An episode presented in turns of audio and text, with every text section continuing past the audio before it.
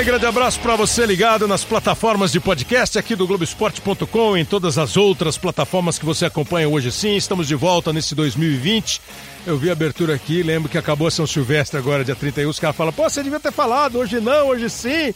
Quando o, o, o menino foi ultrapassado lá, é, perdi a chance. Mas estamos aqui é, nessa edição de número 40 do nosso podcast e a primeira de 2020. E para começar o ano, a gente vai fazer uma conversa é, que não é exatamente é, retrospectiva de nada, mas é uma avaliação de ideias do que rolou e do que pode rolar é, no futebol brasileiro.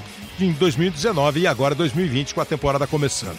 E o nosso primeiro convidado, com muita honra, é o Tostão, o craque Tostão do Cruzeiro, da seleção brasileira, com passagem também pelo Vasco, Tostão de duas Copas do Mundo com o Brasil em 66 e campeão do mundo em 1970, que está entre os 15 maiores artilheiros da história da seleção brasileira de futebol, que é o maior artilheiro da história do Cruzeiro é que foi um craque eh, jogando bola. E hoje é um craque da comunicação, trabalhou algum tempo como comentarista da TV Bandeirantes, depois da ESPN, hoje é colunista da Folha de São Paulo, além de outros jornais que publicam a coluna do Tustão. E ele está com a gente para conversar aqui. Fala aí, Tustão, tudo bem? Bom 2020 para nós todos, hein? Olá, Cléber. Prazer falar com você. Feliz, feliz ano novo aí para você, para todo mundo aí. Grande tu, abraço. Para todos Prazer. nós. Tostão, é, eu estava vendo a sua coluna exatamente do dia 15 de janeiro, a gente está gravando esse podcast, então, só para localizar a coluna do dia 15, quando você, o título é Enquanto Isso em Copacabana, né? Que você termina falando do Sampaoli, que comprou um apartamento de frente para o mar em Copacabana, esperando se o, se o contrato do Jorge Jesus será ou não renovado com o Flamengo, ele já está ali pertinho da Gávea. Mas é, você faz um resumo que me pareceu assim, um, um resumo projeção que você me pareceu otimista com o que está acontecendo nesse começo de ano do futebol brasileiro, Tostão? Eu acho que está melhorando, não tem dúvida, né? porque os clubes, é, o Flamengo trouxe um grande benefício, porque acordou para muitas coisas, né? não só dentro de campo, como fora de campo, de organização, que se preparou para esse momento, uhum. e de campo com o ótimo trabalho feito pelo, pelo técnico, pela qualidade de jogadores, por exemplo, uma maneira, um time que ganhou e convenceu, né? Exato. E, e mais que isso, trouxe novidades do que se praticava. Então, o Flamengo é um, um gatilho aí para melhorar muito. E, infelizmente, infelizmente, o Cruzeiro, com a sua queda, uma coisa desastrosa, né, financeira e e técnica para a segunda divisão, também contribui para essa melhora, porque os clubes agora estão vendo que eles não podem também ficar gastando dinheiro a, a rodo, comprando jogadores, e dívida em cima de dívida, achando que vai recuperar na frente, uhum. sem planejamento, sem responsabilidade nenhuma. Então, eles estão acordando. Então, estou vendo assim, uma preocupação dos clubes em fazer contratações mais pontuais, mais exatas, jogadores realmente que são necessários. Estão é, enxugando um pouco o, os elencos, Isso. porque estava um gasto absurdo. Você soma aí cinco, seis jogadores mais ou menos medíocres, e no final dão, dão uma despesa enorme, não jogam nada e não contribuem nada. Então, é, é aquele jogador né, que, que chega, né, Cleber, e fala assim, eu vim para somar. Exatamente. É, Exatamente. Na verdade, ele chega para subtrair, porque ele dá, ele dá despesa e não, não, não corresponde. Então, os clubes estavam lotados, os grandes clubes, de jogadores desse tipo. Então, está havendo uma, uma tentativa de melhorar os elencos, de ter mais responsabilidade, uma tentativa. E provavelmente veremos, já vimos já alguns esboços no ano passado, além do Flamengo, times procurando jogar um futebol que agrada mais e que também seja mais eficiente. É. Tem um amigo que ele brinca assim, a fulano de tal chegou no time, aí deu uma pipocada, os caras falam assim, pô fulano, você pipocou naquele jogo, você não foi pra dividida? Ah, eu vim aqui pra somar, não vim pra dividir, né? Pô, pra dividir eu vou, eu vou me machucar. Agora, fazer um parênteses assim, como é que o Tostão, ex-atleta, ídolo do Cruzeiro, sentiu a queda? É, você acabou de de se expressar do modo racional, quer dizer, aquela história do mal que pode vir para melhorar uma situação. É, não, não, não há, não há é, gasto é, sem, sem controle que um dia não bata na porta o cobrador. Foi o que aconteceu com o Cruzeiro e aconteceu com outros casos. Mas o, o ex-atleta do Cruzeiro, é, um ídolo do Cruzeiro, como é que você sentiu? Você ainda tem a dor do torcedor, vamos dizer assim, que é muito mais do que torcedor, que é figura histórica do clube? É, eu como colunista, eu sou, tenho a obrigação de ser imparcial, né? Eu trato o Cruzeiro como outros times do mesmo jeito, nas minhas análises, então eu tento fazer isso com, com imparcialidade. Agora, eu fiquei muito triste, chateado, revoltado com como é que a coisa foi tão tão como dilapidar as coisas no Cruzeiro, né? e anunciada, né, Tostão? Foi uma queda é, anunciada, né? É uma coisa absurda. Então fiquei como senti como como gosto do clube e torço para que o Cruzeiro é, consiga reerguer e, é um, o Cruzeiro está numa situação perigosa, que outros clubes pode acontecer. Uhum. É outra coisa que pode transformar.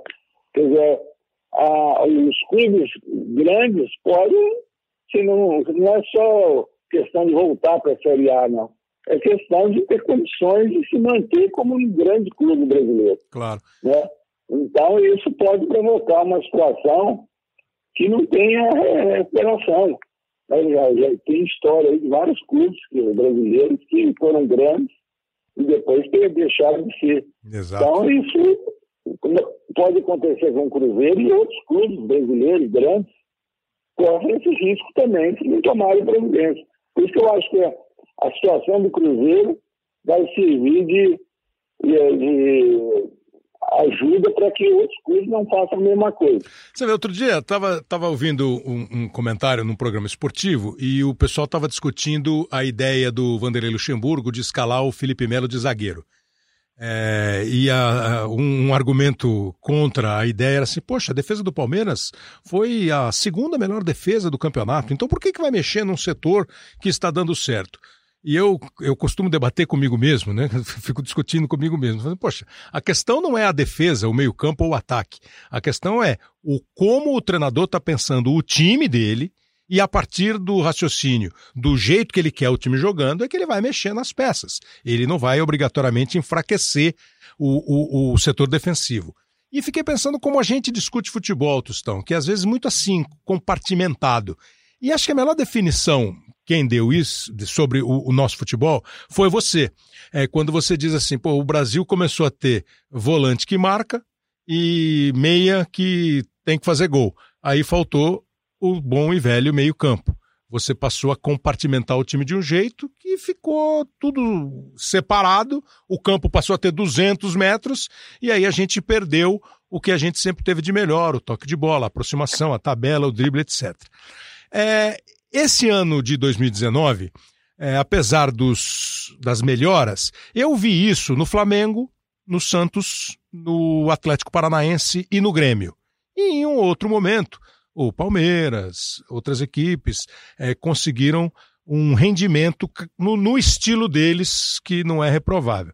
É, você vê ainda esse, esse compartimento? Eu tenho lido você e acho que você está mais otimista. Você está vendo menos chutão do que a gente eh, viu o futebol brasileiro virar? É isso, Kleber. Você resumiu muito bem que, o que aconteceu no futebol brasileiro.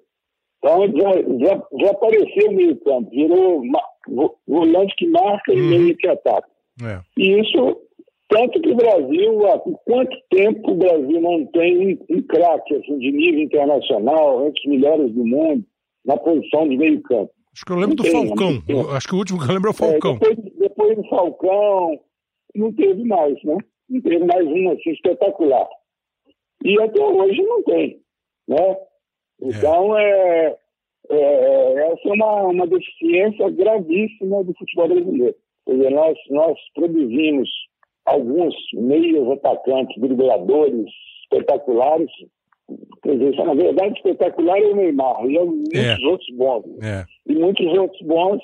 E meio campo, o articulador, o jogador, é, foi, desapareceu como se o, o futebol caminhasse para isso. Uhum. E, na verdade, é o contrário.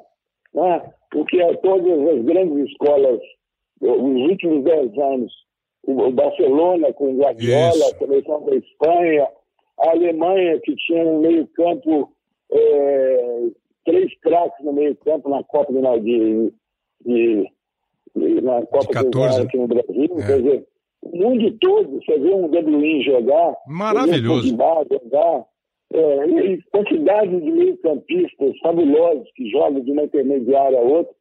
Então, isso, isso é, desapareceu no Brasil e foi uma, é uma, uma das grandes qualidades dos grandes times europeus. É. Então, nós precisamos recuperar isso. E é, né? é possível? Está tá começando a querer recuperar é. aos poucos, mas não ao ponto de formar um jogador espetacular. Tanto que o, o nosso grande jogador, além do Casimiro, que é mais um, um jogador de meio para trás, né? Primeiro daquele jogador que joga na recuada, fora nosso, o nosso melhor jogador, o Arthur, que é titular da seleção, é, é um meio reserva do Barcelona. Não, não, não tá desencantou ainda, ainda né?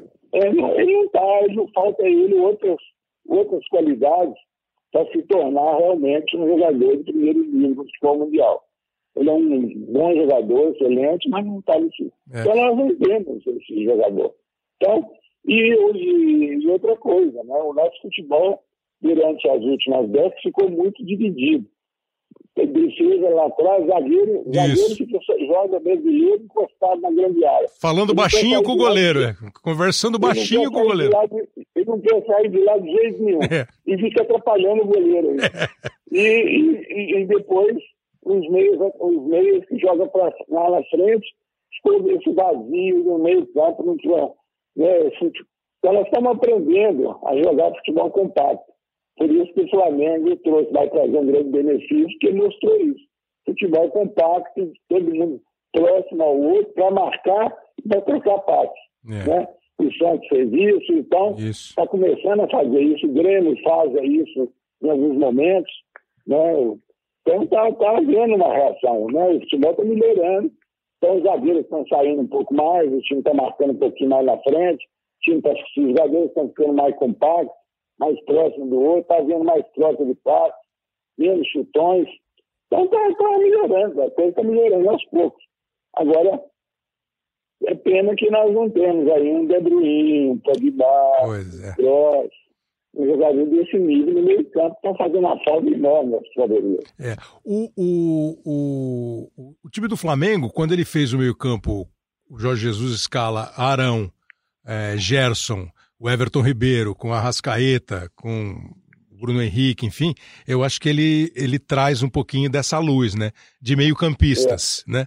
É, e assim, em outro padrão, você tem lá Pituca, Carlos Sanches e o Giamota em outro nível é. técnico, mas você tem estilo. Aí você vai no Grêmio. O que, que o Grêmio teve nesses últimos anos, né? É, o, Maicon, né? o Maicon ser o, come... o, o, iniciador da jogada, né? É. Então está melhorando, está melhorando, está aparecendo jogador de, bom nesse nível. Ainda não temos no nível do primeiro nível do futebol mundial, mas Todos os jogadores citados por você são excelentes. A coisa está melhorando. Está tá acabando com esse negócio de. O meio campo está voltando a existir, né? Troca uhum. de passe, né? Futebol de, de, de, de, jogadores próximos um ao outro e tal. Né? Seria o Gerson no Flamengo jogando desse jeito, né? O Diego passa é. É, a jogar desse jeito, ele passa a crescer também mas jogando um, um, jogo mais, de mais aproximação. Ô Tostão, você, você imagina que isso pode ser mesmo espalhado? Eu fico com um pouco de receio que, sei lá, de 20 times da, da Série A, mais os 20 da Série B, que isso seja é, praticado por quatro, cinco, seis, que não é, virem, é. porque a, o que, a esperança que muitos têm é que o torcedor não vai mais se satisfazer só ganhando o jogo por 1 a 0 é. É, e tomando sufoco na defesa. Você acha que isso pode entrar na cabeça, principalmente de treinadores, é, jogadores e, por consequência, ter um amparo de diretores de futebol? É, é, é, é que eu torço é que, que pode acontecer, uma esperança disso. Agora, é isso, a falta nem todo. São poucos times que têm um jogador de qualidade para uhum. fazer também jogar desse jeito, né? Então, infelizmente, o nosso futebol está num nível, na média, um nível ainda fraco, né? Precisa melhorar, né? Tem mais, mais times jogando desse jeito, jogando bem, né? E, na verdade, está uma, uma reação que ainda não sei que é, mas há pelo menos essa preocupação dos técnicos, dos jogadores, dos torcedores, da imprensa. Todo mundo quer ver um outro futebol. É. O Flamengo, Flamengo despertou todo mundo para que, que existe outro futebol. Já tem pessoas é, que não, não acompanham os melhores times do mundo, os jogos, e só torce aqui no nível doméstico. E, de repente, eu, eu tenho escutado isso de, de muitos torcedores de rua, uhum, de, de uhum. É, não, mas ele está assim, a forma que o futebol é esse que o Flamengo está jogando. ele, ele achava que não existia. Não existia mais. É. O Flamengo, que foi é, espetacular no ano passado, é, que me fez crer que o jogo da tarde da Liga dos Campeões e o jogo da noite do Campeonato Brasileiro não são esportes tão diferentes assim, é. pelo conceito do Flamengo. Mas na hora que ele foi pegar o River na final da Libertadores, Tostão, o jogo estava perdido, né? Foi um pequeno milagre. É. Mas encarou o Liverpool, eu acho que de uma maneira assim digna. Podia ter vencido é. o jogo. É, nós estamos muito distante ainda. Por que, que quando a gente. Eu tenho na minha cabeça assim, ó, o Brasil pode ganhar da França, que é a campeã do mundo, mas pode perder de Honduras. Eu tô com essa sensação do, do, do momento do nosso futebol. Você pensa diferente? Não, é isso. Agora é, tem de separar o futebol de clubes da seleção. De clubes, o Flamengo é uma exceção. Né? Uhum. Então, nós vimos o Flamengo jogar quase dá para ganhar do Liverpool, né? Evidentemente foi merecido, o Liverpool tem mais chance de gol, uhum. mas chegou perto, né? É, e, e, e contra o River já foi aquela vitória no final, porque o River também tem um time muito bom é. e soube jogar contra o Flamengo, soube, estudou bem como enfrentar o Flamengo. Então, o Flamengo a nível brasileiro hoje, comparando com os clubes brasileiros, é uma maravilha, mas não é uma maravilha comparando o nível dos grandes times do mundo. Ele é um time muito bom, capaz aí de enfrentar qualquer time e jogar de igual para igual, com chance de vencer. Então, é, nós vamos ter mais times como, como o Flamengo, né, pelo menos próximo do Flamengo. É isso que a gente está querendo. A, a, a seleção nós estamos um pouco abaixo, mas com chance de ganhar qualquer seleção também, né? porque a gente nos reúne os melhores jogadores que estão na Europa. O Brasil tem alguns jogadores que estão no nível dos do mundo, né? as posições, o Alisson, Thiago é, Silva, é. Casimiro, Neymar, esses quatro, esses quatro estão no nível dos melhores jogadores do mundo, suas posições. O Brasil tem um time forte, hein? É, em termos de seleção, porque ele consegue, é, já, claro que já foi bem melhor, já tivemos muito mais craques, mas consegue, tanto, tanto é jogador brasileiro sendo formado, que consegue juntar aí um, uma turma muito boa, né? Mas em termos de clube, nós precisamos é, solidificar mais. Essa, a, agora é uma situação difícil, né? Porque a situação financeira é é, é, é, é outra, né? Não tem jeito de comparar, de competir é, os grandes clubes brasileiros com os grandes clubes europeus. A diferença é grande. Então, é, nós temos que nos contentarmos de sermos ainda um, exportadores. Né? Já foi tempo que a seleção brasileira tinha os times de 70, todos os jogadores jogavam no Brasil. Exato. O, o Santos e Botafogo era tão bom ou melhor do que o Barcelona versus Real Madrid. Isso, isso nós, uma, quem viveu isso, como eu, mais velho, viu, viu o Santos jogar com o Botafogo, e, e lembra disso, né? mas agora é impossível, né? É. Bom, acho que a torcida mesmo é para que, como você é, escreveu assim, ó, os times estão contratando menos em quantidade mas o, o, escolhendo boa qualidade. É que é isso. É. O Falcão uma vez falou para mim: Pô, tem uma lenda no futebol que o elenco precisa ter 30, 32. O elenco precisa ter 23, é, 24, 25. Sempre pensei assim também. É. Eu acho que o time, o ideal é ter, é ter 16 jogadores que são titulares. Isso. E aí você vai revezando os, os 16 em campo. Todos jogam. Claro. Não, agora, passou dos 16, você precisou, você vai lá e pega, pega um ou outro, né, para reforçar usa mais a categoria de base. base claro. Está com 25, 30 jogadores, 35, igual estava. É. Então está acordando que não dá. Né? Vai formar dois times, um para jogar a Copa do Brasil, outro para jogar o Brasileirão, dá, né? outro não dá. É. É, nem, nem o Barcelona faz isso que saiu outro dia, que é hoje o, o clube mais rico do mundo, que mais faturou nenhum no mundo. Time da Europa faz isso. Nenhum, nenhum. nenhum. O Liverpool está sempre, sempre o time que vai jogar o próximo jogo tem um ou dois diferentes é, é. do jogo anterior. Então vai trocando. Bom, então tomara que 2020 seja de bons ares. Então, Tostão, para agradecer demais é, e me despedir de você, é, vê se você lembra desse aqui. Ó. É, o Tostão acabou de falar de Santos e Botafogo. É, os anos 60 foram amplamente dominados pelo time do Santos. O Santos de Dorval, Mengalvio, Coutinho pela IPEP, com o Zito no meio, né? Lima, Mauro, Calvé e Dalmo e Gilmar no gol. Foi de trás para frente porque Dorval, Mengalvio, Coutinho pela IPEP marcaram muito. Só que em 1966 é. apareceu um time de azul que veio, que primeiro mandou ver lá no Mineirão e depois veio ao Pacama. Vê se você lembra desse gol aí, Tostão, aqui. Gilberdan em cima de Evaldo. E assim a distância nos parece ter sido indiscutível, não, Zé Paulo? Absolutamente correta a marcação de Armando Marques. O Berdan levantou seu pé no rosto do adversário. Poderá decretar o quinto gol da equipe do Cruzeiro numa goleada memorável da Taça Brasil. É quase que inacreditável o espetáculo que desfila diante dos nossos olhos. O Santos sendo massacrado pelo Rio do São Justo.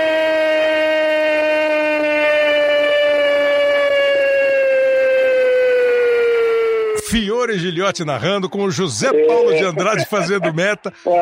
Esse foi 6 a 2 pro Cruzeiro. Eu nunca tinha escutado isso não depois, na primeira vez, que boa. É, então, é, você tem saudade, assim, você lê, porque o Pepe fala que ele sonha que, que ele era jogador, quando ele sonha ele tá jogando, ele nunca sonha que ele é treinador. Você nunca foi treinador. Você sonha que tá escrevendo coluna ou que você tá fazendo gol? ah, os sonhos os sonhos se misturam tudo, né? O sonho é uma, uma história de vida espetacular. Mas é muito bom lembrar dessa época. O Cruzeiro, na verdade, foi um, fez um timaço de joga, mas não era, era não chegava perto do Santos, evidente. Agora é aquela coisa do futebol, né? É. Dois jogos ali, o Cruzeiro massacrou o Santos, deu duas vezes, 6 a 2 mais um. Santos e Pelé, o melhor time do mundo na época, 6x2. E aqui o Santos fez 2x0 e vocês viraram, não foi isso? É, no São Paulo, 2x0 pro Santos no primeiro tempo.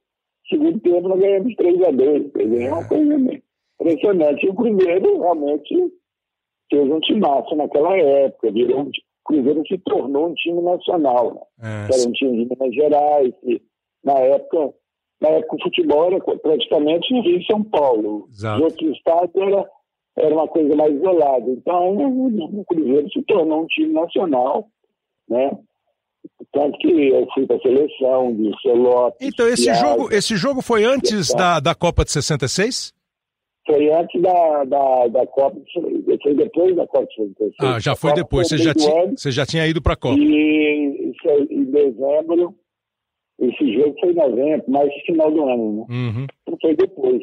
Uhum. Foi depois. É, você lembra o time? Era Raul, Pedro Paulo, não? Raul, Pedro Paulo, William, Procópio, Neto, Piazza, Zé Carlos, na época não tinha não. Não tinha, tinha ainda, né? Piazza, é. Desceu, eu, no trio meio campo ali, mas depois Natal, Evaldo e Oliveira. É. Eu não sei se todos jogaram esse jogo, acho que sim. Mas o time dado, titular do Cruzeiro é, é esse, né? O, o técnico, o Zé, o Zé Carlos, aí você foi jogar de nove, né? Aí eu fui jogar de nove, foi, aliás, foi um erro, né? Aquela coisa tática de uhum. adaptação dos jogadores. Uhum. O Zé Carlos era tão bom que aí resolveram que, que ele tinha de entrar. Sobrou aí, pro Evaldo. Aí, aí quem vai sair? Saiu o que tinha, o que era tecnicamente, que era um jogador essencial ao time, porque ele, o Evaldo era o, era o facilitador ali na frente. Eu e o Lopes chegaram de trás para fazer os gols e o Evaldo ficava facilitando presente. Então tiraram o Evaldo e colocaram de centroavante. E isso atrapalhou o time.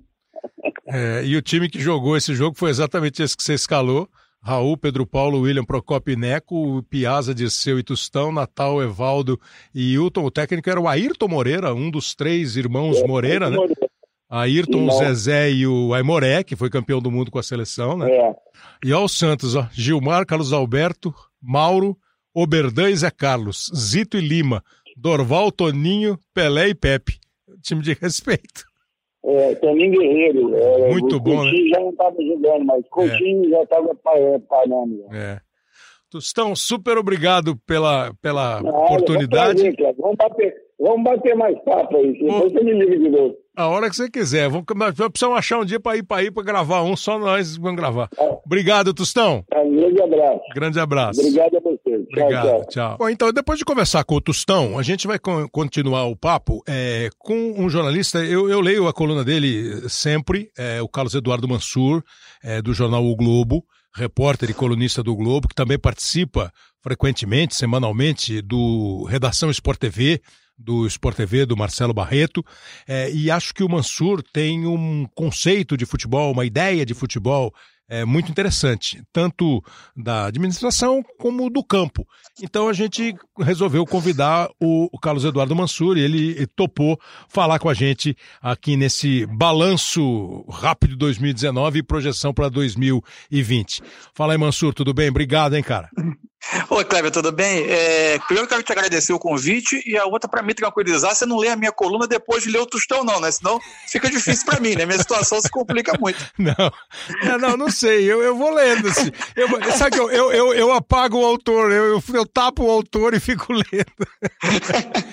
Não, mas eu, eu... É um prazer, mas obrigado, obrigado pelo convite. Pra, enorme prazer estar falando com você. Não, legal. Porque assim, é, e, e, a ideia de, de te chamar para conversar e também ter o Tostão é muito em função assim. O Tostão, ele é um ex-atleta que foi craque de futebol, mas que há muito tempo está aqui do nosso lado, com ideias muito interessantes. E você é um jornalista que tem ideias, é, na minha concepção de leitor, é que são um pouco menos. É, como é que eu vou chamar, para não ser muito. para não ser muito maldoso, enfim, vai, você tenta ter uma profundidade um pouco maior quando você vai analisar futebol. Para não pensar, ah, o jogo foi 1 a 0 fulano jogou bem porque foi 1 a 0 o goleiro pegou bem e tal. É um, é um troço um pouco mais assim mesmo de esse time em campo. E nessa linha que eu acho que você segue, é que eu faço a primeira pergunta para você.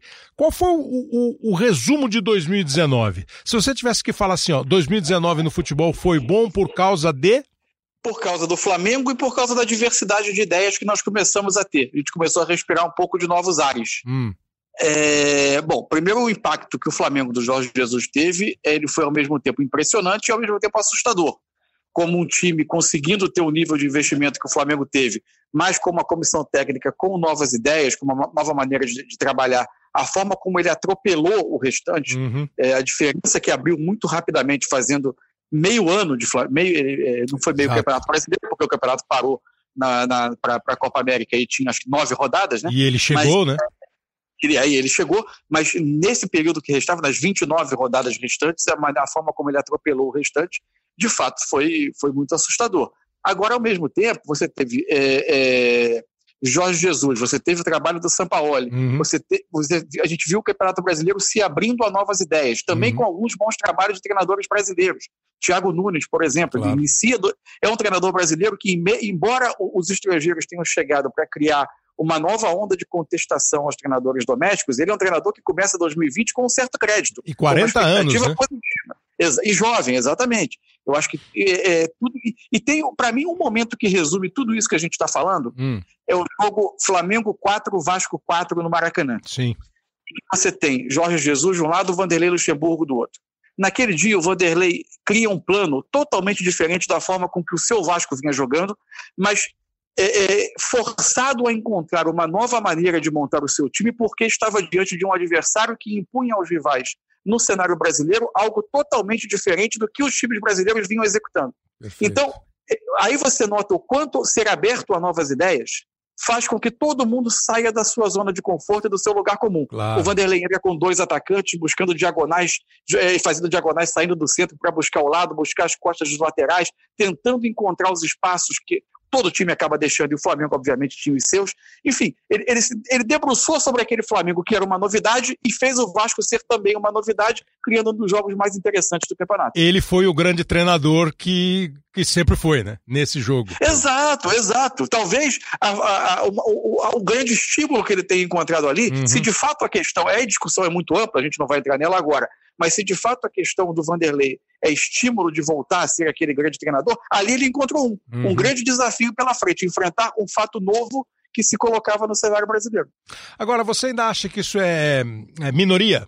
É, a propósito, porque assim, eu, eu, eu não, não sou é, jamais, eu diria assim, ah, o time que joga do meio campo para trás é, não serve. Pode não servir para os meus olhos, mas pode servir para um campeonato. Claro, é, claro. Mas é minoria ainda, porque o, o, o, Flamengo do Jorge Jesus, avassalador, ele foi uma soma de fatores, né? É, como o Tostão acabou de falar aqui, é uma administração bem feita que botou a casa financeiramente em ordem. Aí, arrojo e precisão nas contratações. O Flamengo tem um time de 11 onde não tem nenhum perna de pau. São todos muito bons. Se você hoje tiver quatro, cinco jogadores do Flamengo na seleção brasileira, não é favor nenhum. Não é favor Perfeito. nenhum, né? Perfeito. E uma postura de futebol que é a postura que o nosso futebol teve durante muito tempo e que hoje tem os principais times do mundo. Isso vai se espalhar, Mansur? Olha, eu tenho. Essa é uma grande curiosidade que eu levo para 2020. Se a gente vai ter alguns desses conceitos implementados é, sendo replicados país afora. Por exemplo, é, a questão de você ter uma dupla de ataque, que era algo muito comum no futebol brasileiro, uhum. anos 90, por exemplo, uhum. e depois a gente quase padronizou os sistemas com, em que o atacante brasileiro, muitos atacantes brasileiros foram muito prejudicados, inclusive, ao ter que escolher se eram pontas ou Isso. se eram nove. É, e aí você vê o desabrochar, por exemplo, de um Gabigol e do Bruno Henrique na plenitude. É, é, sendo, sendo ponta em nove, né? Exato, sendo muito beneficiados por uma área de atuação maior em que eles Isso. criam menos previsibilidade para o adversário. Claro. O Brasil teve muitos atacantes. A gente pode citar Edmundo, Edilson, Bebeto, enfim, uma série deles que você não definia se eles eram um 9 ou um ponta. Eles eram atacantes. Exatamente. É, com mobilidade. Agora está surgindo o Renier, que tem esse perfil exato. Se você jogá-lo numa ponta parado ou, no, ou, como nove parado, ele não vai render. Uhum. Ele é um jogador que, que, que, que, vai se beneficiar disso. Esse é um fator. A outra questão é, é, é, sobre, a, sobre, a, sobre a questão do arrojo ou de ser mais conservador. Eu acho que o que aconteceu aqui foi que o ambiente moldou o treinador brasileiro. Perfeito. Ou seja, é, a, a, necessidade de segurar emprego, das pressões, a instabilidade, a mudança de elenco toda hora, é, a necessidade de ter que vencer sempre na quarta e no domingo para garantir a continuidade do trabalho, tudo isso foi fazendo com que se criasse um conservadorismo predominante no futebol brasileiro porque era necessário é, lançar mão do, de, de, de, de, armas, de, mecanismos mais simples de jogar para se adaptar às circunstâncias. E não perdeu vieram, emprego. Exatamente. Outros treinadores estrangeiros que vieram em outros momentos Sim. foram submet quando submetidos às mesmas pressões que os treinadores brasileiros eram submetidos, também apelaram em muitos casos para um conservadorismo ou perderam seus cargos rapidamente. São passagens quase todas muito rápidas. Para mim, o que, que difere agora Jorge Jesus e Sampaoli? Eram treinadores que tinham um histórico de carreiras que os credenciavam, eh, que os colocavam em outra prateleira do, a, a nível global do jogo. São Paulo tinha vindo de uma Copa do Mundo, por mais que ele tivesse tido uma, uma campanha ruim que eu colocasse em questionamento, ele tinha um trabalho de quartas de final de Liga dos Campeões, claro. ele tinha. É, Título enfim, de Copa era, América. Claro. Exato. Era, era, outro, era outra prateleira em relação aos outros estrangeiros que aqui vieram. Ao próprio, Jesus... ao próprio Gareca, que depois foi muito claro. bem no Peru, né? Mas o Gareca, quando chegou aqui, era uma interrogação. Exato. E aí nós, o, o, ambiente do futebol brasileiro submeteu aqueles caras às mesmas pressões Isso. do treinador brasileiro. Estes vieram sem amarras. O Jorge Jesus, até pela idade que tem, pelo, pelo trabalho que construiu, no, ele veio aqui para tentar fazer o trabalho do jeito dele ou não fazer. Uhum. Então esses dois treinadores sem amarras tentaram construir trabalhos baseados em, é, é, em pilares que o futebol brasileiro vinha desconhecendo há muito tempo, porque eles estavam é, deixados num canto porque eles não se prestavam ao trabalho imediatista do Brasil. É.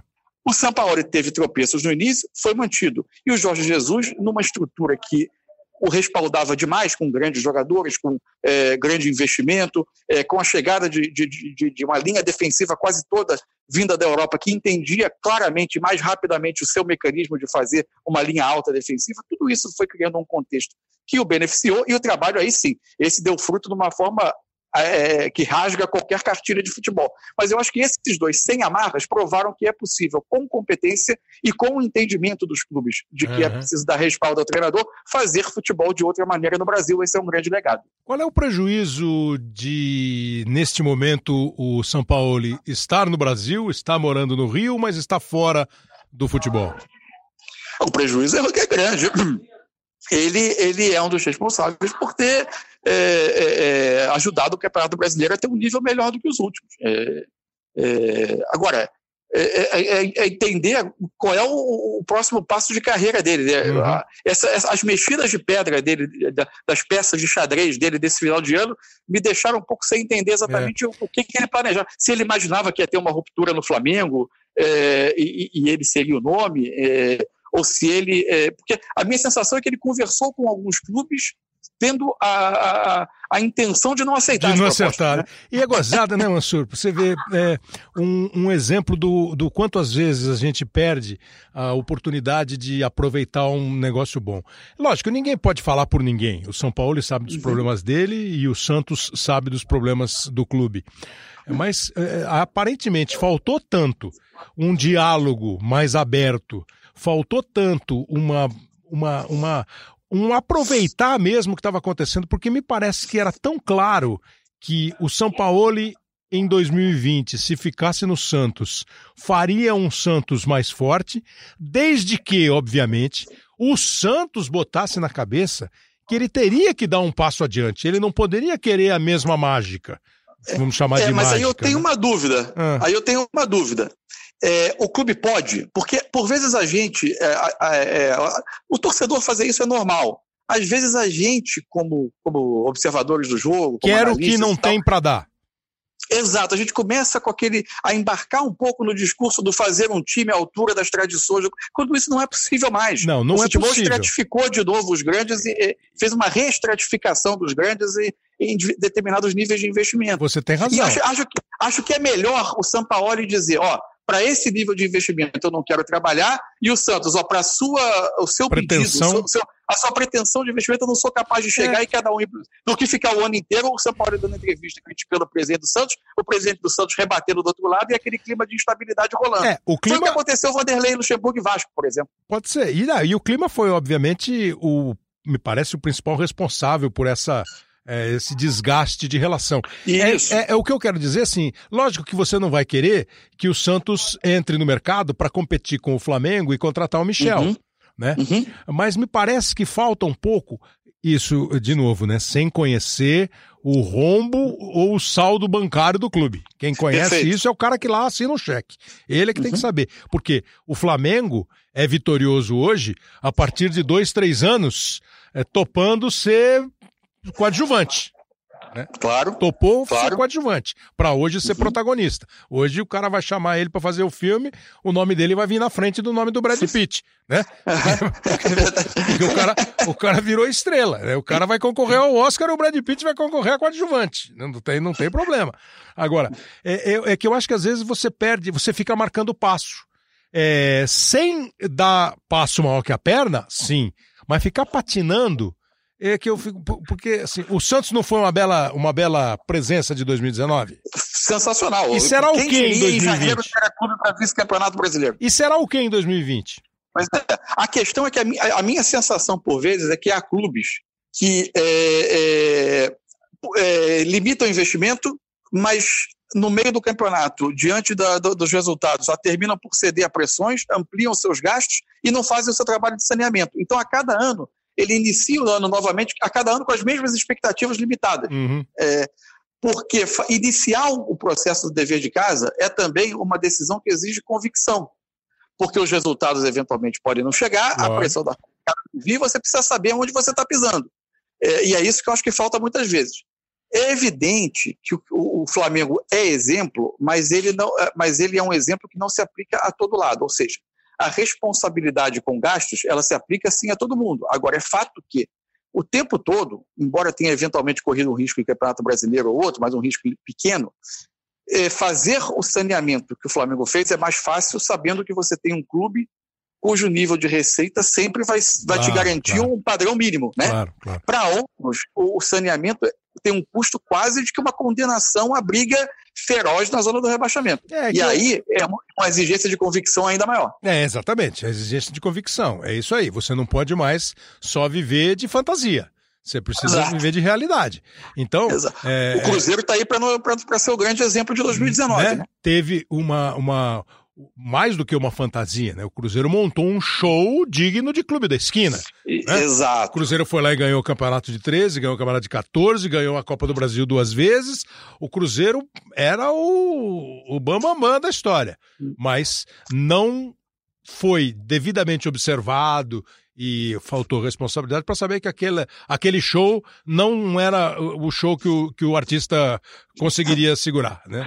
Aquele show não pode continuar. Não pode continuar. Você não consegue produzir aquele show, não. Você pode diminuir, tem que diminuir. Quantos, quantos, quantos coadjuvantes, quantos, é, como é que chama os caras que participam sem ser Sabe? Quantos coadjuvantes? Uhum. É, não é coadjuvante, é Quantos...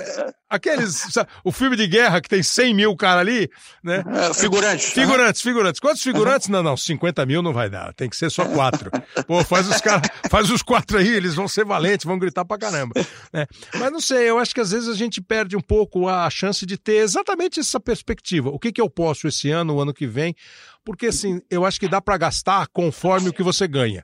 E se você escolher claro. bem, se você escolher bem, você consegue montar bons times, porque a diferença nossa não é tão grande assim, me parece. Sim, mas aí é saber qual é o seu projeto esportivo, qual é o futebol que eu quero jogar, como e com que perfil de jogador. Atlético Paranaense, por exemplo. Uhum, uhum. Não é dos maiores lançamentos, mas é um projeto esportivo consistente, absolutamente consistente. Um projeto de clube consistente. Né? Eu acho que ele preenche isso que a gente está falando. Pois é. é um clube que expõe no limite e da racionalidade e com, a, e com acerto os seus recursos.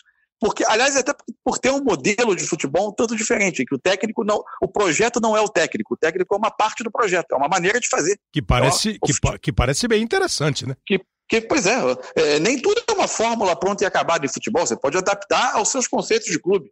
É, o técnico pode ser o personagem central que molda a sua política de contratação e montagem de elenco, ou ele pode ser um funcionário do seu departamento de futebol que treina o time no campo, que é ouvido nas contratações, mas ele é uma peça de engrenagem. Tá? Isso hum. tudo pode funcionar desde que você saiba qual é o caminho que você vai seguir claro. e não fique variando de uma hora para outra e de um para outro. É, e a grande e a grande questão aí deste dessas duas possibilidades, assim, na medida que você tiver o seu técnico como protagonista do seu departamento de futebol, ele tem que ter minimamente dois, três, quatro anos para que ele possa praticar isso.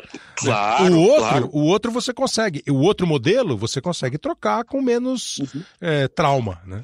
Por exemplo, se você olha para 2020, qual é a maior vulnerabilidade deste Flamengo que terminou 2019 como o grande time do país e como e vai ao mercado agora com a maior voracidade dentre os clubes do país, montando é, preenchendo a lacuna que ele tinha, que era a, a, a, a reposição de jogadores à altura. É a renovação do Jorge Jesus? É, é óbvio, porque inclusive porque na montagem, na estruturação de todo o departamento, praticamente a chave do clube, todo o modo de fazer futebol foi entregue a essa comissão técnica portuguesa que ele trouxe.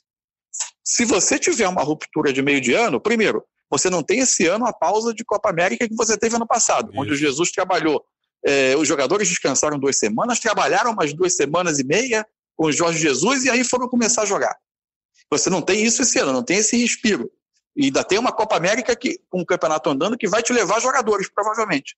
E você certamente terá que adaptar todo o modo de fazer do clube, porque era uma comissão técnica um tanto fechada em torno de si mesmo, esse grupo de portugueses que, que, que veio com ele, é, e que alterou quase toda a operação do futebol do Flamengo. É. Eles, é, e mais, se esse assunto é, for deixar para ser resolvido perto do meio do ano, Piorou. seja porque o Renato está observando o mercado, você cria para abril, para maio, para as semanas anteriores, você vai colocar esse assunto à frente do noticiário. Sim. É como sendo. Então, a cada momento, você vai ter um desdobramento como uma novela. Esse, para mim, é um, talvez seja o calcanhar de Aquiles desse Flamengo para 2020. Porque montagem de elenco, capacidade tá financeira. Está sendo bem feita, né? Está tá, tá caminhando às mil maravilhas. É, e quando, se você está se perguntando assim, pô, por que que o, o, o, Jorge Jesus, o contrato vence em maio? Provavelmente, na cabeça do Jesus, a questão de maio terminar a temporada europeia e se ele estiver pensando em alguma coisa, é exatamente esse o período para ele estar tá livre e negociar, né? Exato, exato. É, é, é, o que faz sentido. Foi uma colocação dele. É, no Al Hilal, o clube anterior ao Flamengo, foi assim. É. Ele fez o um campeonato de meio de ano a meio de ano. O é. clube quis uma renovação com ele no fim do ano, ele não quis discutir naquele momento e o clube preferiu tirá-lo. É, tanto que quando ele chega ao Flamengo, ele está seis meses é, parado desde a saída do Al-Hilal. É. Então, essa é uma questão. É uma, é, é, uma questão que pode ser um pequeno incômodo nessa caminhada parece tão bem estruturada do Flamengo. É, Mansur, agradecendo já muito, queria só assim para concluir, você falou agora há pouco assim do, ah, o São Paulo é, começou o ano e teve alguns, algumas quedas, e foi exatamente que assim, eu uhum. acho injusto dizer que ele é, foi mal no Campeonato Paulista, na medida que um dos melhores, nenhum, né? né? Um dos melhores jogos do Santos no ano foi exatamente a semifinal, a segunda semifinal contra o Corinthians, que ganhou o jogo, massacrou o Corinthians certo. e perdeu nos pênaltis.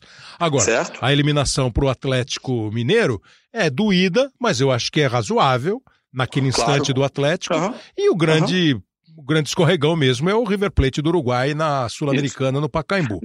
E é, bem no início do trabalho. Né? Bem no início do trabalho, sem ainda alguns jogadores, como você disse, que foram chegando ao longo da temporada. Uhum.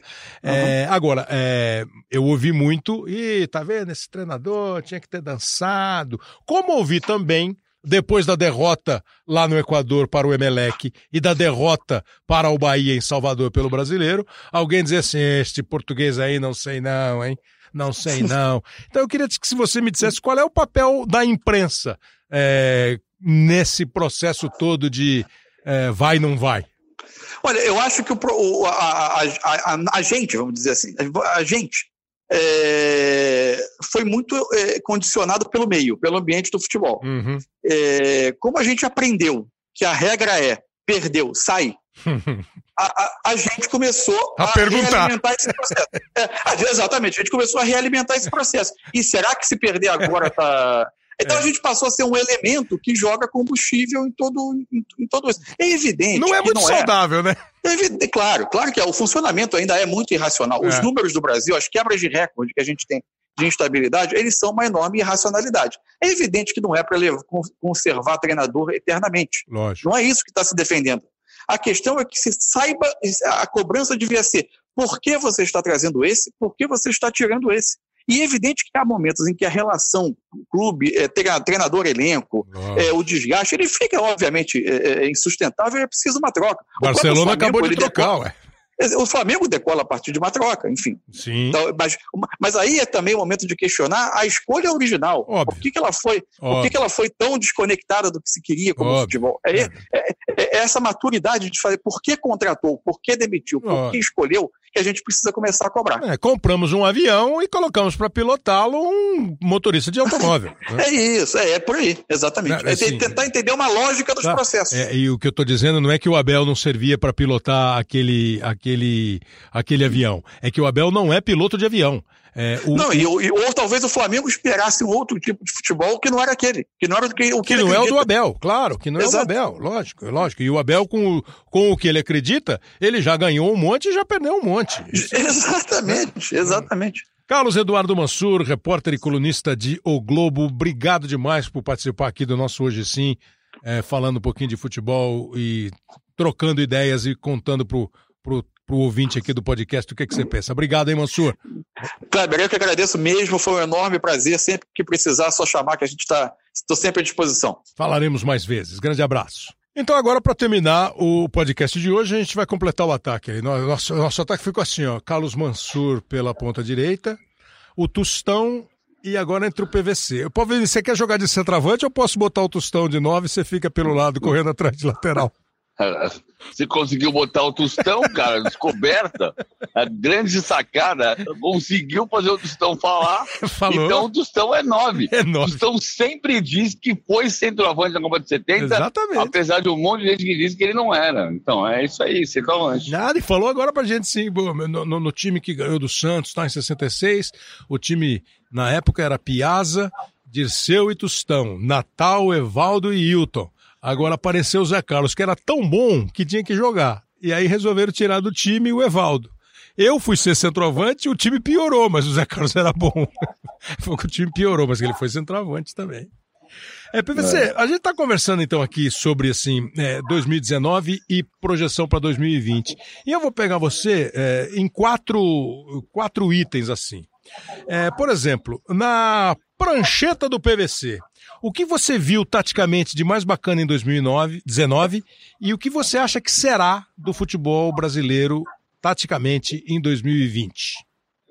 Não, eu acho que a coisa mais, mais legal foi o Jorge Jesus, óbvio, né, dizer isso hoje, mas assim, o que mais me surpreendeu foi na coletiva de, do Jorge Jesus, antes do jogo do Liverpool, quando ele falou que o, o Liverpool uhum. fazia o 4-3-3 mais inusitado no mundo, Uhum. E eu consegui me aproximar dele e ele disse. Porque eu, eu perguntei, por que, por que inusitado? É, eu pensei nisso e também ele quando falou, ele deu a resposta. Por quê? Ele falou, porque é o único time do mundo que os três da frente atacam na marcação. Aí eu falei, mas o Guardiola também faz isso. Ele falou, não, não faz. E se você. Aí eu fui olhar de fato a, a, os sistemas táticos do Guardiola e do Klopp. Hum. E, de fato, o Guardiola, o, o, o time chega com sete para marcar a saída de bola, mas o Agüero tá ali flutuando. É. E os três atacantes do Liverpool atacam a marcação. Então, eu acho que é o mais diferente. Quando você percebe que alguém está dizendo e explicando o que é que há de novidade. Isso é bom, né? Isso. É, é, é, acho que esse é o ponto. Ele está chamando a atenção para a gente de alguma coisa que a gente não viu. E o que, que você acha que rola então em 2020? É, porque nós temos uma certa resistência em elogiar. É, nós temos uma certa resistência em usar o que é bom dentro das nossas possibilidades. É, e eu tenho pensado muito assim: o bom legado do futebol do Flamengo, eventualmente do trabalho do São Paulo, é que esse trabalho seja espalhado, vai. O estilo seja utilizado por mais profissionais. Naquela sempre ressalva, não há um estilo, né? Há estilos para você montar time e ganhar time. Você acha que vai acontecer o que em 2020? Cobrança de mídia, de torcedor e comportamento de profissionais? O que eu acho que vai acontecer é que a gente vai ver um monte de fracasso de, de hipótese que a gente cogitou. É mesmo, é? Porque ah, eu acho, porque assim você fala assim, ah, porque agora os veteranos estão velhos, agora são os técnicos novos, e aí eles fracassam. É. Aí você fala, agora são os técnicos estrangeiros, e aí você contrata porque o empresário trouxe, e aí não dá certo. A questão é que assim, o nosso fracasso, Kleber, na minha opinião, é, é, é apostar em coisas, e não em conceitos, e não em sequência, e não em trabalho. É copiar e não trabalho. criar, né? É você falar assim, não, eu, então eu acho que eu quero jogar desse jeito aqui, e para isso eu vou contratar um técnico, uma comissão que vão me ajudar a jogar desse jeito aqui, e eu vou apostar nisso aqui por um ano inteiro. Claro. E se eu perder agora, não tem problema. Não é assim que funciona no Brasil. O cara, no terceiro mês, ele, ele troca, porque ele não suporta a pressão política. Esse é o nosso maior fracasso. Uhum. Mas tomara que eu esteja enganado, ou seja, tomara que dê certo o Damel, que dê certo o Cudê, que dê certo o Jesualdo, que continue dando certo o Jorge Jesus, que dê certo o Vanderlei, é, que não seja nacionalidade, então, mas o que, ideia. O que você achou, por exemplo, dessas escolhas de Dudamel, de Cudê e de Jesualdo? De um modo geral, eu achei elas ah, motivadas pelo sucesso do Jorge Jesus. Menos, então, menos conceituais, menos convictas e mais é, por contingência. Mais, por, mais, mais pela moda. É. Mas porque, pô, se deu certo. É como se você for buscar lá, é novo isso. Nos anos 90, quando o Vanderlei Luxemburgo deu certo como técnico do Bragantino, o Nelson Batista também como ah. técnico do Novo Horizonte, o Corinthians contratou o Nelson Batista e o Palmeiras e o, Vanderlei. O Flamengo primeiro. É. Então, assim, não era porque eram uma ideia diferente. Não, é porque esse, esse cara é esse cara. A gente está sempre apostando no, no nome. E está na hora de apostar na ideia, no uhum. conceito. Uhum. Eu acho que o que precisa fazer é o seguinte: a, a gente percebeu que os técnicos portugueses, por exemplo, os portugueses, estão na frente dos brasileiros, porque neste século são 71 títulos de técnicos portugueses em 29 países diferentes. Inclusive países então, fortes. Na... Inclusive países fortes. É, na... na... Inglaterra com Mourinho, no Egito uhum. com, com o Manuel José, no Brasil com Jorge Jesus, na França com Leonardo Jardim. Uhum. Ah, então, assim, o que precisa fazer? A CBF precisa se unir com as universidades para criar uma, uma escola que junte o conhecimento que a gente tem do campo, que é histórico, com o conhecimento da universidade. Juntar o conhecimento teórico com o empírico. Agora, você acha que isso é, seria bem aceito pelos profissionais de futebol? Não, se for bem aceito ou não, não importa, desde que quem comanda entenda que é necessário. Certo? Hum. Não importa se em 1969 alguém entendeu que era legal ou não era legal ter saudade. jornalistas ah. com diploma. Não. Ah, sim, jornalistas claro, claro, claro. com diploma. Ah, é, exato. Que foi o ano da regulamentação da Isso. profissão. Até antes é. não precisava. E, importa que ali alguém entendeu que o exercício da profissão ia se profissionalizar a partir da necessidade do diploma. Dizer, você acha que tem que ter uma universidade de treinador, mais do que um curso da CBF? Eu acho que precisa. Precisa espalhar conhecimento. A gente precisa espalhar conhecimento. Conhecimento nunca é pouco. Tá? O que você faz com conhecimento é outra coisa. Uhum. O, o, Mourinho tem um, tem um vídeo no, no YouTube que é genial, que ele fala que ter todo o conhecimento à disposição nas redes sociais e no YouTube é uma contribuição enorme para a preguiça mental. É. Ok, isso é uma coisa. Outra coisa é você ter o conhecimento do boca a boca e o conhecimento da universidade. E o que você vai fazer com o seu conhecimento é o próximo passo. E num outro aspecto, tecnicamente, a, questão técnica, assim, de jogador, de times montados, como é que você viu 2019, que me parece teve alguns momentos interessantes, não todos, e como é que você imagina que será 2020? Você acha que nós estamos formando, nós estamos, o mercado está mostrando é, boas contratações, bons conceitos, ou o mercado também está agindo por, por necessidade, por contingência? Aí eu acho que eles sempre agem pela contingência, mas, mas acho que tem boas possibilidades do Grêmio continuar sendo forte, do Inter, do Cudê. O Cudê é bom técnico. Se ele conseguir montar, o Inter pode ser muito forte.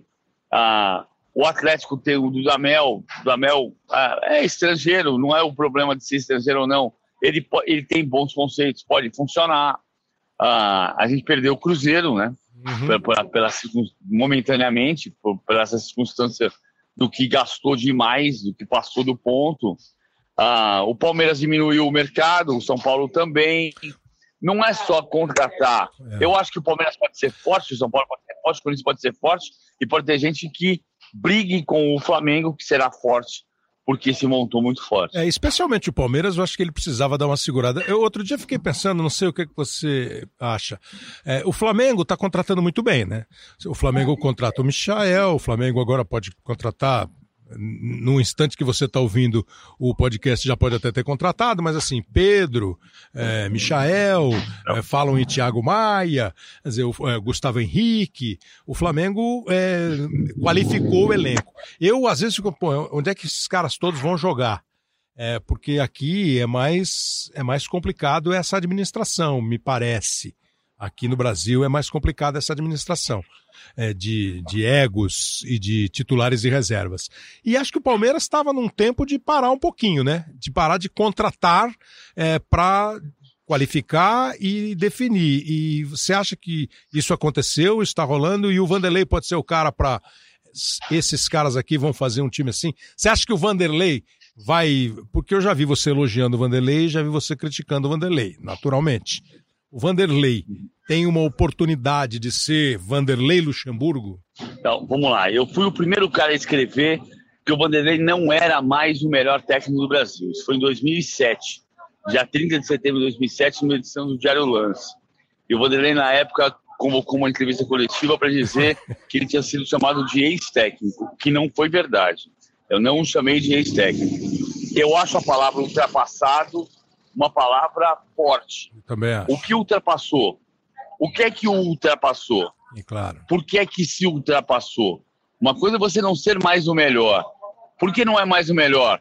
Na época eu fui conversar com o Vanderlei pessoalmente e ele perguntou por que, que eu não sou mais o melhor? Quem é o melhor então? Eu falei, o Murici, que é bicampeão brasileiro. Isso era uma coisa que parecia clara. Mas o, o que que ultrapassou? Que tipo de treinamento? O que que ele, o que está se fazendo de treino que ele não faz? Eu acho que é preciso detalhar isso. Senão a palavra fica muito fácil. Também acho. É, fica muito tranquilo dizer. Não, só, porque ele tá não, só porque ele não ganhou é. o Campeonato Brasileiro depois de 2004. Espera um pouquinho. Quatro. Quantos ganharam? Anos. Mas quantos ganharam, não, e, né? Exatamente. Ganharam, ganharam Murici, ganhou o Andrade, mas o Andrade é um técnico de, de ponta, não, não é? Não, então, é, é, o que eu quero dizer é isso. O Murici ganhou e entrou pro, pro time. Né? O, o Marcelo Oliveira ganhou dois, entrou pro time dos Feras. É. O Andrade, agora, o Lopes, enfim. Agora, o Vanderlei sabe que ele precisa, que ele está devendo um trabalho do nível Vanderlei. E eu acho que o respeito que a gente tem por ele é esperar que ele faça um trabalho como a gente sabe que ele é capaz de fazer, ou que foi capaz de fazer. Mas a ideia Palmeiras. 67 anos. Eu digo assim, a ideia Palmeiras de contratar menos, é, de trazer o Vanderlei, você acha que é uma mudança é, do que o Palmeiras fez nos últimos anos de é, contratar e de também tirar o, o concorrente da jogada? É, é, é, diferente. O Palmeiras botou o pé no freio porque chegou num nível de, de, de endividamento que ele não pode continuar. Então ele botou o pé no freio. Mas o ponto não é esse. Assim, a questão é como montar um time competitivo com, sem isso.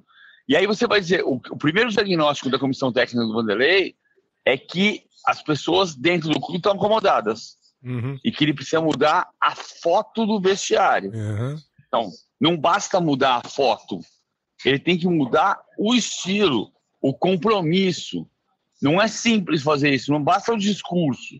É, é preciso dizer assim, então tá, eu posso mudar a foto mantendo o Dudu e mantendo o jogo Barbosa, ou eu tenho que mandar todo mundo embora e começar de novo? Claro, claro. Né?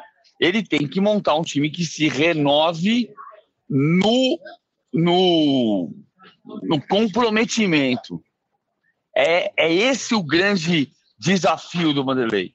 E é isso que pode fazer. A gente lembra do Vanderlei que em 2006, que para mim foi o último momento extraordinário dele, mesmo sem ganhar um título nacional, quando ele foi campeão paulista em 2006, com um time que tinha Fábio Costa, Ronaldo é. Guiaro, Ávalos, Maldonado, Fabinho, é. Kleber Santana, e, Kleber, e, e, Léo Lima, Geilson e Reinaldo. E goleou muito por 1 a 0 né? Não, mas ele ganhou, ele ganhou um paulista é. contra o Corinthians de Tevez e Neymar, campeão Sim. brasileiro, e contra o São Paulo de Amoroso e Luizão, campeão da Libertadores claro, claro. e Mundial. E ele ganhou com o Geilson Léo Lima na frente. É. Então, ali, esse Vanderlei a gente está esperando ver. E ele sabe que o que se espera dele é isso. Se ele vai poder entregar os 67 anos, não depende da idade, depende do vício que ele consiga aplicar no trabalho dele. Ô Paulo, você falou agora há pouco em time competitivo, então o aspecto final aqui do papo é exatamente esse, competitivamente. É, o ano de 2019 teve um Flamengo que poucos conseguiram competir aqui no Brasil de igual para igual, foram um, dois, três jogos. É, mas nós tivemos, assim, é, uma campanha de Santos, de Palmeiras, de Grêmio, que mostrou um campeonato com um nível de competição bem interessante. É, você pensa assim, que a competição foi boa, e o que você imagina para 2020? Eu não sou muito. É, não me convenço muito, eu reconheço a capacidade financeira que os clubes têm. É, eu entendo e é óbvio de ver que alguns clubes vão arrecadar mais que outros e, por consequência, vão poder gastar mais, vão saber, se souberem administrar essa grana, vão se fortalecer a cada ano e vão estar sempre brigando lá em cima. Como, aliás, sempre foi no nosso futebol, né?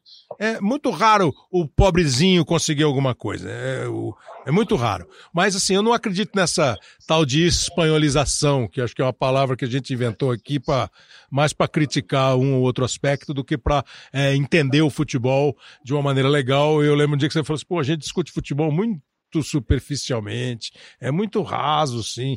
É, como é que vai ser o nível de competição? Você acha que vai ter de novo o Flamengo nadando de braçada ou não é essa a tua perspectiva? É, eu acho que, bom, primeiro quando eu digo nós somos rasos, eu estou me incluindo. Assim, claro, claro, nós, nós, nós né? lógico. Ah, nós somos. A gente tem que tentar, quanto mais a gente conseguir ampliar a discussão, melhor. É aquela que você falou, né, de espalhar ah. conhecimento. Adquirir é. e espalhar, né? E adquirir e espalhar, isso é todo dia. Claro. Porque se eu, se eu parar quieto, não ler, não, se eu não ler jornal amanhã, não vi um jogo amanhã, claro. ah, eu fiquei para trás. Ficou para trás. E, enfim, todo mundo. Ah, o, o fato é que no Brasil nunca foi uh, Real Madrid Barcelona sobrando. Nunca. nunca foi. A gente viu casos. Eh, vou dar um exemplo básico. Palmeiras era bicampeão brasileiro 93, 94, controlado pela Parmalat, com uma hegemonia econômica uhum. que raras vezes tinha se visto no Brasil. E o campeão de 2005 foi o Botafogo, uhum. que atrasou salário por cinco meses. 95, é. Então, pera um pouquinho. Quem é que imaginava que num Nossa. período de hegemonia econômica de uma multinacional claro. italiana ia ganhar o brasileiro Botafogo? Eu acho que essa lembrança tem que é, estar na nossa memória hoje. O Flamengo se preparou mais? Sim. O Jorge Jesus vai conseguir controlar um elenco em que ele não poupe jogadores e que tenha no banco de reservas Michael, Vitinho, Diego, eventualmente Pedro, uhum. uh, Thiago Maia. É, se ele tiver habilidade, ele vai conseguir controlar isso. Se ele não tiver habilidade, pode virar um turbilhão aquilo uhum. ali, a gente vai saber Nossa. como. Eu não, eu não vou adivinhar o futuro, eu vou observar o que vai acontecer. Mas você acha que vai ser claro mais competitivo? Mas você acha que vai ser mais competitivo ou, ou, ou, ou, o Flamengo na frente é o Flamengo de 15 pontos? O 2020 começa com o Flamengo 15 pontos à frente, como ele foi campeão brasileiro em 2019? Não, eu acho que ele começa em condição igual aos demais. E ele vai ter que se provar 15 pontos na frente. Uhum. Ele vai ter que abrir os 15 pontos. Uhum. Todo mundo começa 0 a 0 uhum. né? Quando o Schumacher era heptacampeão da Fórmula 1, começava 0 a 0 uhum. Depois é. ele abria. Então é a mesma coisa, ele vai ter que abrir ele vai ter que abrir e alguém vai ter que tentar evitar que ele abra. E, e esse movimento de mercado é, te faz crer que os caras é, mexeram no motor para brigar com o Schumacher? Não, não mexeram. Só não, o Flamengo é. mexeu. É mesmo, é? Só o Flamengo mexeu. No mercado, só. É. Só o Flamengo mexeu. Mas ele vai ter que administrar o seu dia a dia. Né? É. E, e a sua política e, e o seu controle do seu do seu elenco. É. Para que todo mundo tenha a mesma motivação para brigar por posição lealmente todos os dias. O PVC, do nosso ataque aqui, Mansur, é, Tostão e PVC, achei você o mais cético em relação ao nosso futebol em 2020 mais cético em relação ao, é, a, ao, ao, ao, a melhora, ao espalhar dessas águas trazidas por São Paulo, por Jorge Jesus, e que também foram águas de Tiago Nunes, é, de Renato. É, achei que você ainda está muito na dúvida, você está esperando para ver, você não está acreditando muito é, na é, que, que o que nós tivemos de bom em 2019 é, se repita em 2020. Acho que você está numas. Assim, é, o nosso futebol você não pode. Do mesmo jeito que assim, é, o Palmeiras foi em 93, 94, aí aparece o Botafogo cheio de dívida em 95. Acho que você ainda está esperando essa gangorra, ou estou enganado? É como se a gente tivesse assim: a gente está vendo todo dia no riozinho na frente da nossa casa passa um barquinho, passa outro barquinho, passa outro barquinho. Aí uma hora passa um transatlântico. Você fala, nossa, um transatlântico. Agora o que vem atrás dele? Barquinho. Vem um barquinho, vem um barquinho, vem um barquinho. É, Se começar a passar transatlântico todo dia, eu vou achar, puxa, mudou. Mas por enquanto tá passando um monte de barquinho. então navegaremos por essas águas e vamos conversar outras vezes. Obrigado, hein, PVC? Obrigado a você, Kleber. Sempre um prazer. Prazer. Paulo Vinícius Coelho conversou com a gente. Foi isso, é, moçada. É, com o Tustão, com o Mansur, com o Paulo Vinícius Coelho. Assim, é, eu achei bacana que os três tiveram visões assim, não a mesma, né? É, a, a, a, a, metáfora do barquinho aí do PVC é uma boa metáfora. O Tustão é, me pareceu acreditar que o mercado foi mais é, pontual é, de uma maneira positiva, e o Mansur tem uma visão também de. de é, eu espero para ver, mas eu estou um pouco mais confiante, foi isso que eu entendi. E você é, vai tirar suas conclusões aí, pode mandar recado aqui para gente. Esse foi o Hoje Sim número 40 e o primeiro de 2020. Então vou aqui com alguns recados é, que nós temos do pessoal que acompanha sempre o programa, o, Ale, o Alan Alexandrino, é, falando é, do, do, do, Campeonato Mundial, um que a gente fez do Campeonato Mundial é, lá atrás, pouco antes do Flamengo jogar com o Liverpool, e foi, foi bom ouvir o grafite cantando o hino do São Paulo, ele é São Paulino. O Ricardo Froed também fala desse do Mundial e matou saudade dos títulos, eh, do título do Corinthians de 2012. É, hoje não, hoje sim. Eh, ele falou que o Expedito Neto, que eu poderia aproveitar a São Silvestre, ter aproveitado para falar do hoje não, hoje não, hoje sim. É aquele lado, cara, eu perdi essa chance. É, a entrevista do Dair Hellman também é elogiada aqui pelo Hélio. É, o Marcelo falando do podcast 34, aí eu não sei qual é o 34, eu não lembro, também depois a gente vê. É, o Hélio Andrade Ramos dá dica para ouvir o podcast, ele falou que tem uns, uns bem legais aqui, valeu. É... o cara se assina aqui, I'm not crying, you're crying, eu não estou chorando, você está chorando. Diz que ele ouve Diz que ele ouve o podcast e revive momentos do Kleber filósofo. É brincadeira. Mas vamos fazer uma filosofia agora. Disse uma vez Emmanuel Kant. Não, não vou fazer, não é brincadeira. E o, o, o tem uma aqui que eu não vi o nome, não tem o nome aqui. Ah, tá aqui, ó. Pedro Matos. Pedro Matos mandou um em dezembro, no final de dezembro, falando assim, ó. Pô, vi o podcast por acaso, eu tava só com quatro episódios, é legal, tem uns temas diferentes é, e falou: sugira um papo com o Tostão. Então aproveita aí, Pedro, que nesse aqui nós tivemos a presença do Tostão. Muito obrigado a você. Tem como plataformas para ouvir o nosso podcast o Spotify, o Pocket Casts, Apple Podcasts, Google Podcasts e, claro, a plataforma do Globoesporte.com barra podcast para este e para os outros podcasts esportivos que nós temos aqui. A edição e a produção do Leonardo Bianchi, com a coordenação do Rafael Timóteo e do André Amaral. É o Hoje Sim, começando 2020. A gente vai estar junto aí durante toda a temporada. Valeu, grande abraço.